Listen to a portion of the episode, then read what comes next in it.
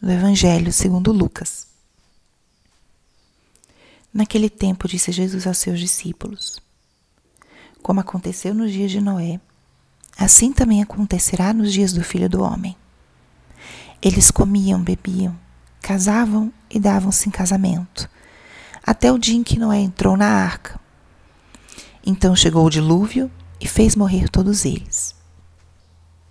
Acontecerá como nos dias de Ló. Comiam e bebiam, compravam e vendiam, plantavam e construíam. Mas no dia em que Ló saiu de Sodoma, Deus fez chover fogo e enxofre do céu e fez morrer todos. O mesmo acontecerá no dia em que o Filho do Homem for revelado. Neste dia, quem estiver no terraço não desça para apanhar os bens que estão em sua casa. Quem estiver nos campos não volte para trás. Lembrai-vos da mulher de Ló. Quem procura ganhar a sua vida vai perdê-la, e quem a perde vai conservá-la. Eu vos digo: nessa noite, dois estarão numa cama. Um será tomado e outro será deixado. Duas mulheres estarão moendo juntas. Uma será tomada e a outra será deixada. Dois homens estarão no campo. Um será levado e o outro será deixado. Os discípulos perguntaram: Senhor, aonde acontecerá isso? Jesus respondeu: Onde estiver o cadáver, aí se reunirão os abutres. Palavra da salvação. Espírito Santo, alma da minha alma, ilumina minha mente, abra meu coração com teu amor, para que eu possa acolher a palavra de hoje e fazer dela vida na minha vida. Estamos hoje na sexta-feira da 32 segunda semana do tempo comum. O que, que a palavra de hoje nos diz? O evangelho de hoje, como nós comentávamos ontem, na introdução da nossa reflexão, nos remete ao momento, já a momentos de realidades futuras, realidades transcendentes das nossas realidades finais. Está falando já da volta do Filho do Homem, da volta de Jesus. E todas as Sagradas Escrituras, a linguagem de Deus com seu povo, existia um elemento que foi muito constante, que foi o elemento da promessa. Deus fez promessas a seu povo. E muitas dessas promessas, elas se cumpriram, principalmente com a vinda de Jesus. E na pregação, nas ações de Jesus, ele também associou muitos dos seus gestos a promessas. Promessas de salvação, promessas de eternidade, promessas de cura. E uma das grandes promessas de Jesus é a promessa que ainda não se cumpriu, é a promessa do seu retorno. Jesus vai voltar.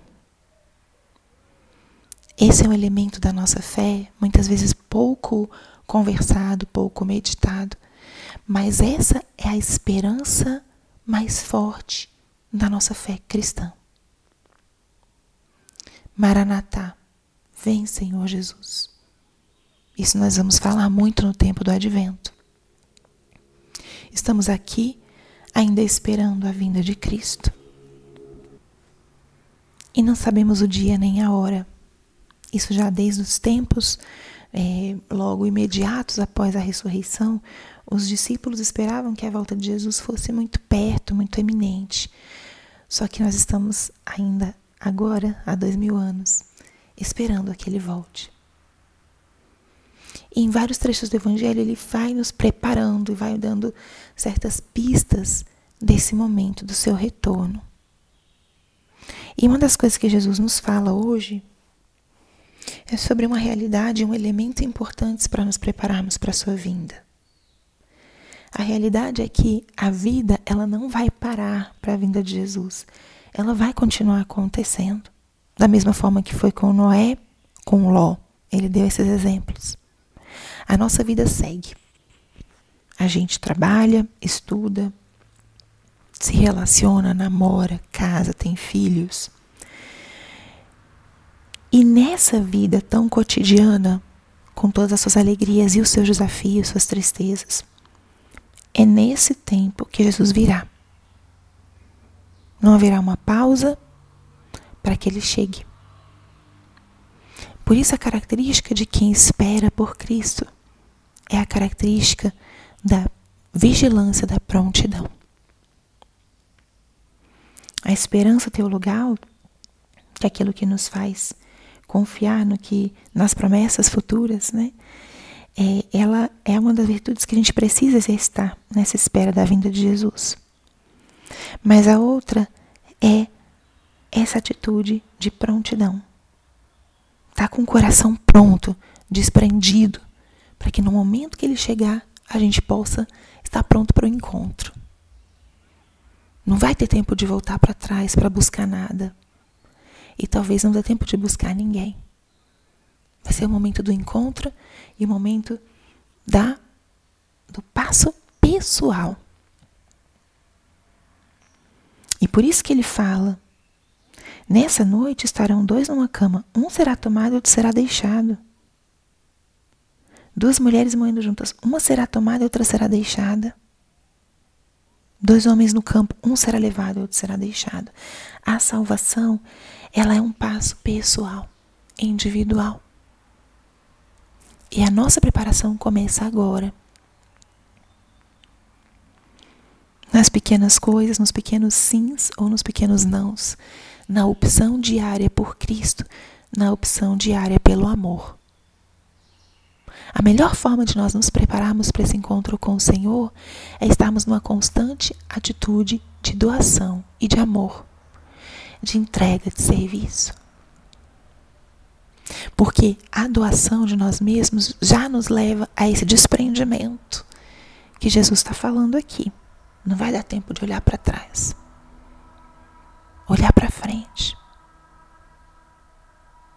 Quando nós estamos servindo, quando nós estamos nos entregando, nós temos que renunciar naturalmente a muitas coisas. A melhor escola do desprendimento é o amor. Porque significa não deixar algo, mas escolher algo maior. Então convido que à luz dessa passagem que fala da vinda de Cristo, nós façamos hoje ou ao longo desses próximos dias um exercício de optar pelo amor na circunstância em que a vida te convide, opte pelo amor sem medo. Sem medo. Porque o amor vai exigir renúncias, mas o amor vai te preparar para o momento em que Jesus chegar, te chamar. Você vai reconhecer a voz dele e vai estar disposto e pronto para deixar para trás tudo que seja necessário. Escreva até essa frase no lugar visível: optar pelo amor. E faça esse exercício no dia de hoje. Glória ao Pai e ao Filho e ao Espírito Santo, como era no princípio, agora e sempre. Amém.